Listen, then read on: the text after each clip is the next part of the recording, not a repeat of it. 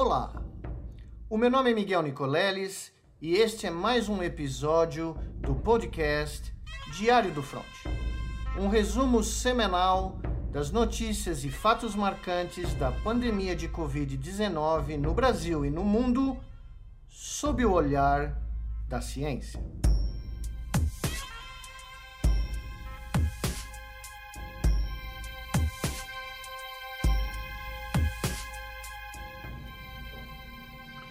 São Paulo, 11 de maio de 2021.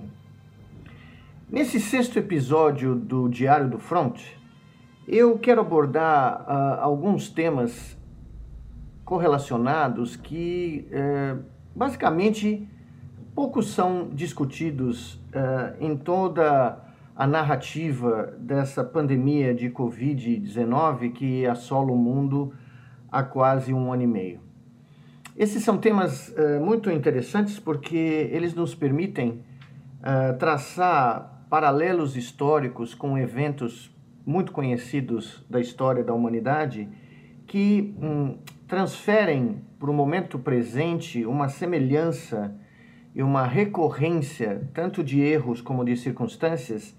que precisariam ser analisados com mais cuidado para ajudar no processo uh, de encontrar uma solução a curto prazo e a longo prazo também, não só para essa pandemia, como para as futuras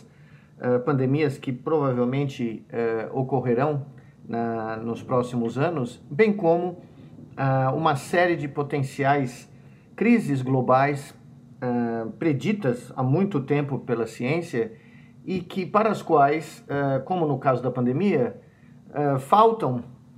ou para o manejo das quais, como no caso da pandemia, faltam uh, uh, claros mecanismos de governança global para que nós tenhamos, como espécie, uma chance de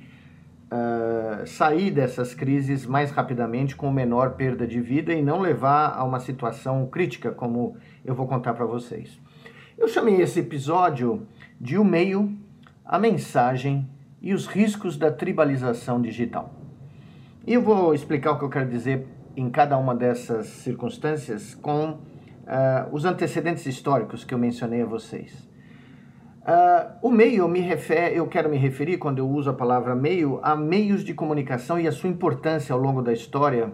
como uh, grandes elementos de transformação não só tecnológica, mas uh, social, econômica e política.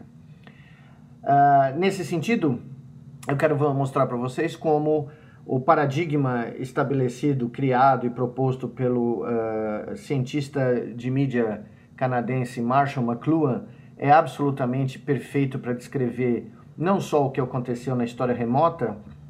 da nossa espécie, mas como no nosso presente atual. Eu começo para contar isso contando a história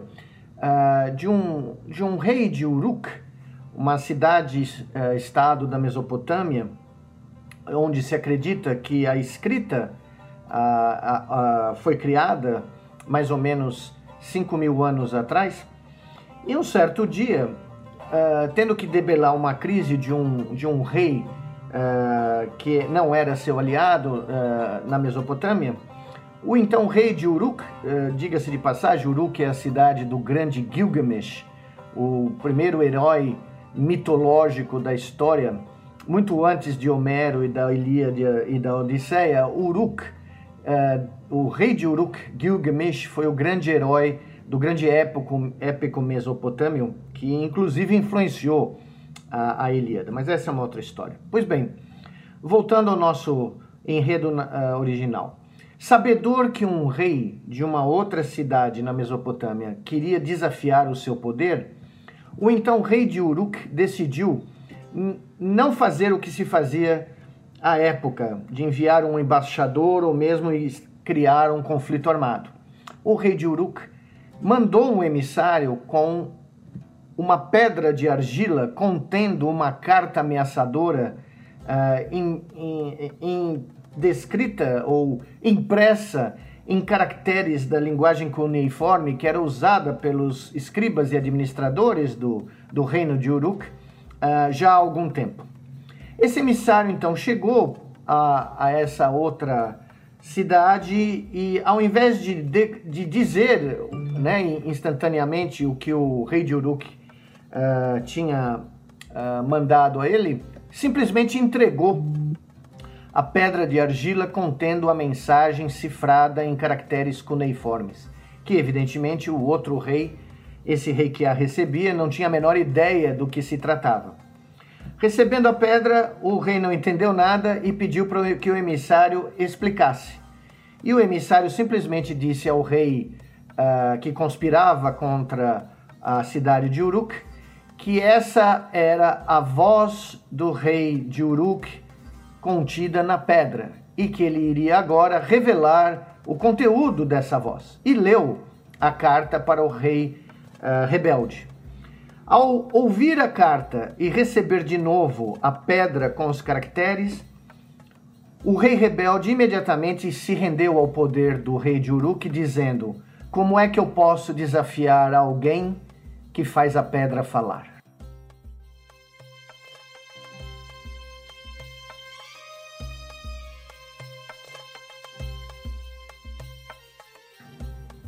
Nesse momento, vocês veem claramente a manifestação do paradigma de Marshall McLuhan, que disse que o meio é, na realidade, a mensagem. E isso bate muito bem com uma citação muito famosa do Arthur Clarke, o grande escritor de ficção científica, que dizia: Para certas civilizações, o encontro com alguma forma de tecnologia extremamente avançada soa como mágica. E foi exatamente isso que o rei de da cidade rebelde descobriu naquela tarde ao receber uma pedra que falava. Na mesma linha de pensamento, uh, o, o, grande escritor Martin Pulchner, uh, no seu livro O Mundo Escrito, conta que Alexandre o Grande, toda noite, uh, ia dormir com três objetos embaixo do seu travesseiro: uma adaga de ouro, que ele usava para autodefesa, pois Alexandre tinha testemunhado a morte do seu pai na Macedônia, um atentado, e ele, paranoico, acreditava que ele poderia também ser vítima de um atentado. Então ele tinha essa, essa adaga de ouro para proteção pessoal. Do lado, ele tinha uma caixa de cedro eh, libanês que ele havia capturado quando da morte de Dário III, o imperador persa, que Alexandre o Grande eh, capturou né, e matou para se transformar o novo imperador da Pérsia. E dentro dessa caixa, ele carregava uma cópia da Ilíada, anotada por um certo Aristóteles, que tinha sido seu professor, contratado pelo seu pai, Felipe II, para fazer de Alexandre o maior dos imperadores do mundo, segundo as palavras do seu pai. Alexandre lia sempre uma passagem da Ilíada e as anotações do seu mestre Aristóteles, sempre antes de se engajar em uma nova batalha. E antes de invadir a Pérsia e o resto do mundo conhecido, a Ásia Central, e chegar até a borda e confrontar o reino indiano,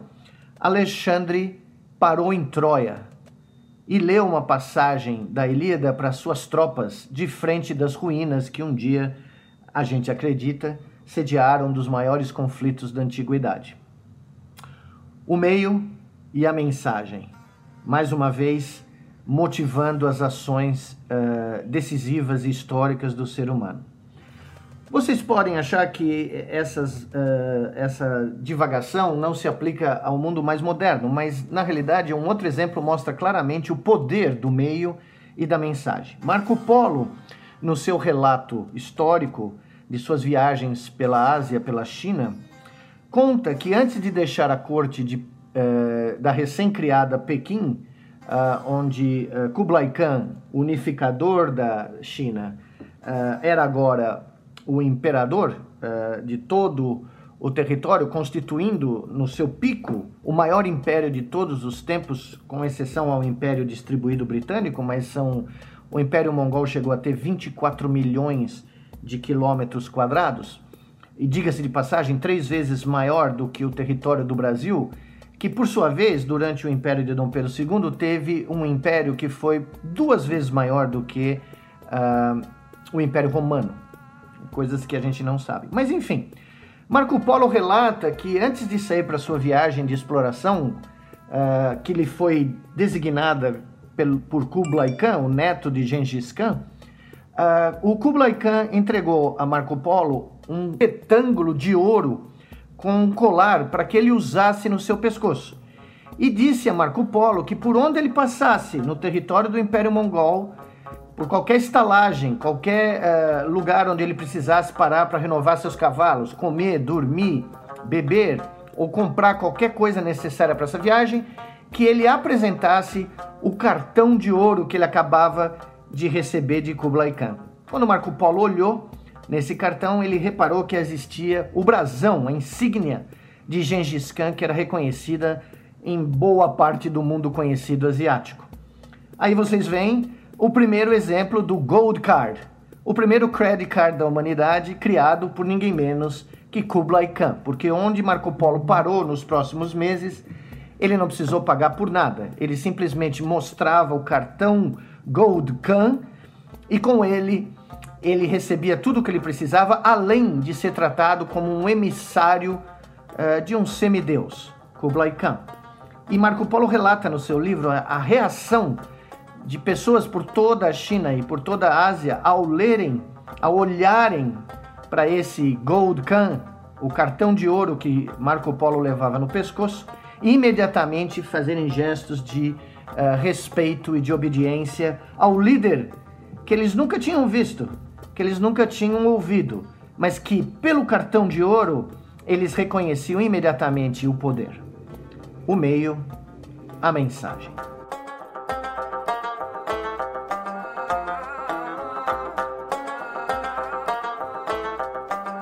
uh, arqueólogo Eric Klein, chamado 1177 a.C., o ano em que a civilização colapsou, contando a história de um dos maiores mistérios da, da, da, da nossa espécie, que é o grande colapso de todas as civilizações do Mediterrâneo Leste no final da Era do Bronze. Aliás, esse colapso é o que determina historicamente o fim da Era do Bronze e o começo da era uh, do ferro. Interessante no relato uh, do Eric Klein, é um livro difícil de ler, mas é um livro impressionante pelo relato histórico que demonstra para nós que as grandes bibliotecas que a gente associa com Alexandria, Bagdá, Vaticano, na realidade existiam na antiguidade há muito tempo. Ele conta uh, da grande biblioteca uh, dos hititas uh, em Hattusa, que era a capital do Império Hitita na Anatólia, no centro da Turquia, e também conta das bibliotecas egípcias uh, que usavam papiro há milênios, e particularmente na introdução do seu livro, ele descreve como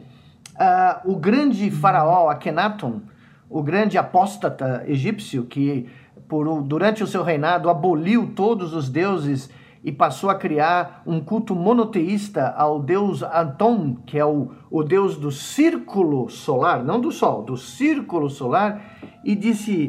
e transmitiu aos egípcios que eles só poderiam orar a esse deus do círculo solar, da circunferência solar, através dele, Akhenaten, que se transformou no último, no único porta-voz desse, dessa tentativa monoteísta. Pois bem, o, o, o Klein mostra ah, e descreve a, a, correspondência em pedras de argila escritas ah, na, na, linguagem franca da época, o acadian, que era o acadiano, que era a linguagem diplomática da época, descrevendo como o rei hitita Supilu Liuma I se correspondeu com Akhenaton durante o seu reino ativamente e descreveu as circunstâncias uh, das relações desses dois reinos e ofereceu a nós, que lemos essas pedras uh, mil anos depois, um relato muito grande do que era o mundo hiperconectado, globalizado do Mediterrâneo Leste, onde os reinos uh, hititas, egípcio, da Cananeia, de Creta, uh, de Chipre e da própria Grécia se comunicavam, uh, inclusive os assírios, se comunicavam extremamente uh, de uma forma muito mais globalizada do que jamais nós imaginamos. Curiosamente, essa civilização hiperconectada por tratados comerciais, diplomáticos, políticos, trocas de bens de consumo, uh, começou a colapsar uh, no final do século XIV, uh, começo do século XIII, de uma forma impressionante. E curiosamente, existem várias hipóteses, eh, ninguém sabe ao, ao, certo qual foi o fator decisivo. Na realidade, a melhor hipótese é que esse colapso se deveu a uma multitude de catástrofes ocorrendo simultaneamente. Alguns pesquisadores dizem, por exemplo, que a queda da atividade solar durante esse período, no final da Era do Bronze, gerou, uh, né, no começo do século XII, gerou uh, ou no final, perdão, do, do século XII, gerou uh, uma das maiores secas da história, que perdurou por algumas centenas de anos, porque a queda da atividade solar reduziu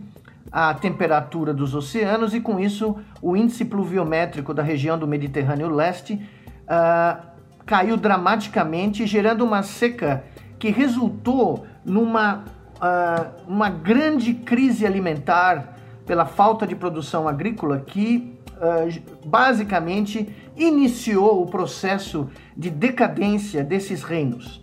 E que, além disso, uma série de terremotos e uh, basicamente uh, o começo de uma onda de refugiados de várias partes desta região do mundo começou a gerar invasões por piratas e por verdadeiros exércitos de uh, eh, pessoas que foram uh, deslocadas das suas cidades na Grécia, em Creta, em Chipre, na Ásia Menor, enfim, por todo esse território, e com isso um processo de declínio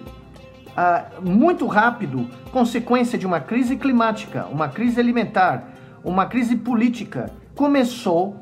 a se desencadear e se espalhar rapidamente por toda todas essas civilizações que vieram a colapsar.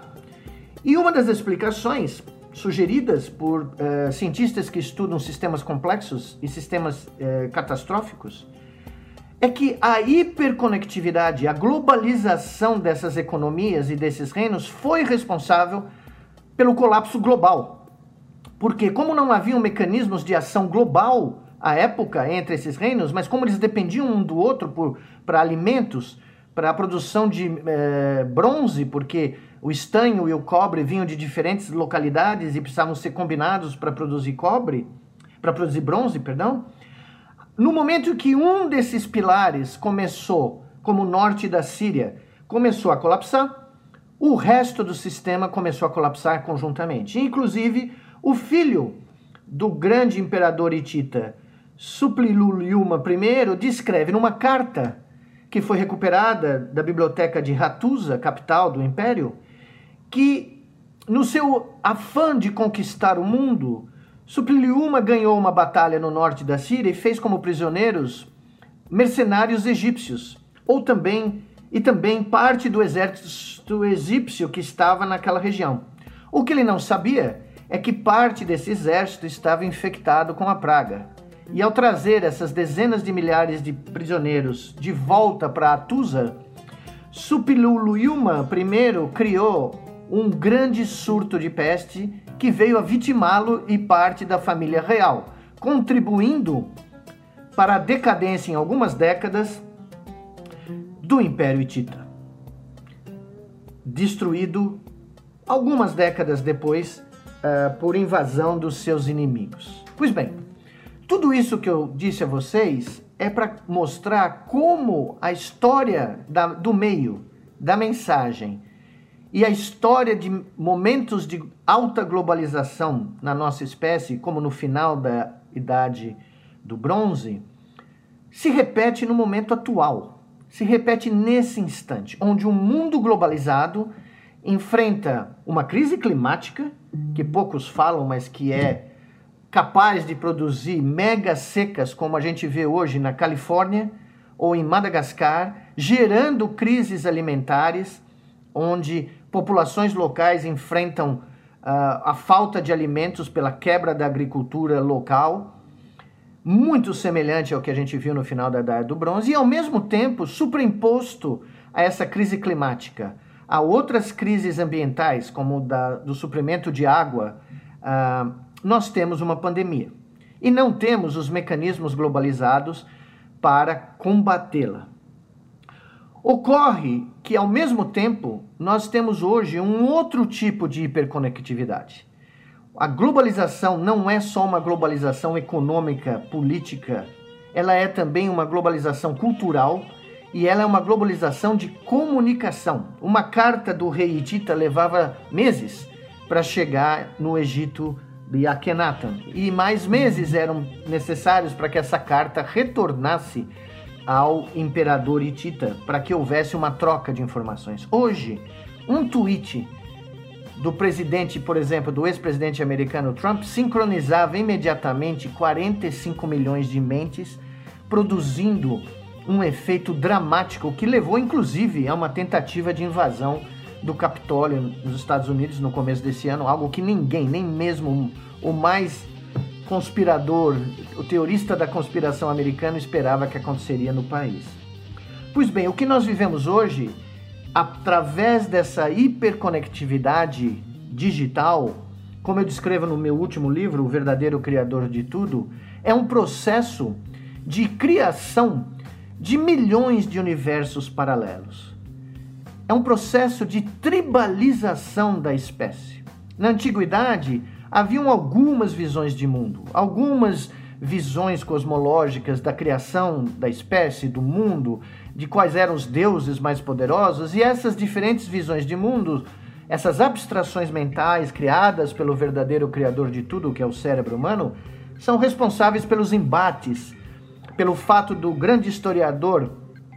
um grande uh, uh, arqueólogo como o nosso Eric Klein dizer que, na verdade, a história é o relato infindável de todas as infindáveis guerras da humanidade. Isso se dá porque diferentes visões de mundo são confrontadas em busca de uma hegemonia mental da mente coletiva humana. No mundo antigo, nós tínhamos algumas visões confrontantes que resultaram em conflitos. Gregos e persas, hititas egípcios, uh, a Igreja Católica e o islamismo, enfim, a Guerra Fria, algumas visões. Hoje, com esse processo de tribalização digital, nós enfrentamos a realidade de eh, convivermos com milhões de tribos digitais que não conseguem mais dialogar uma com a outra porque cada uma delas tem uma visão peculiar da realidade criada por uma abstração mental é, vinda de um grupo inicial, um pequeno grupo de evangélicos digitais que geram ao redor de si todo um universo. E é essa tribalização sem precedentes da mente humana que impede que qualquer consenso mental coletivo global da espécie seja atingido. É por isso que nós não conseguimos ter nem mesmo um consenso de como enfrentar um vírus, de como definir que vacinas são corretas, boas ou não, qual é a visão científica que deve perdurar para todo o planeta, porque tal qual a crise do declínio e extermínio da idade do bronze, o mundo globalizado atual enfrenta a realidade de que se um ou dois países gigantescos, como o Brasil e a Índia, a Índia perderem o controle das suas pandemias de vez, ninguém no mundo estará seguro. E sem nenhum mecanismo de governança global, não há como sair de uma crise global. Ou seja, como eu escrevi num artigo para a Scientific American publicado na sexta-feira passada, nós estamos todos juntos nesse problema. Se nenhum de nós, eh, se todos nós não fizermos o que é necessário, nenhum de nós escapará do problema. Ou seja, a história do declínio da idade do bronze, retratada no meio de pedra, tal qual a pedra entregue ao rei rebelde de Uruk, chegou até nós, três mil anos depois, traduzindo as correspondências desesperadas dos reis do Mediterrâneo Leste, dizendo: o que fazer? Como vamos impedir a fome, a seca, as invasões dos piratas, como nós vamos sobreviver? E a resposta: ninguém sabe, porque na idade do bronze o mundo acabou. Eu gostaria de terminar essa transmissão com grande emoção, relatando a todos vocês que no momento que o Brasil enfrenta a sua maior crise epidemiológica, sua maior crise sanitária da sua história, maior até do que a crise da influenza de 1918, e que não tem nenhuma comissão nacional, nenhuma coordenação nacional, nenhuma mensagem, nenhum plano, nem estratégia, o grande epidemiologista brasileiro, professor César Victora, professor emérito da Universidade Federal de Pelotas e diretor do Centro Internacional para Igualdade na Saúde, o professor Vitória acaba de receber o maior prêmio mundial da epidemiologia conferido a cientistas que realizaram modificações históricas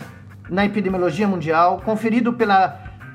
Associação Internacional de Epidemiologia, a International Epidemiological Association, para o ano de 2021.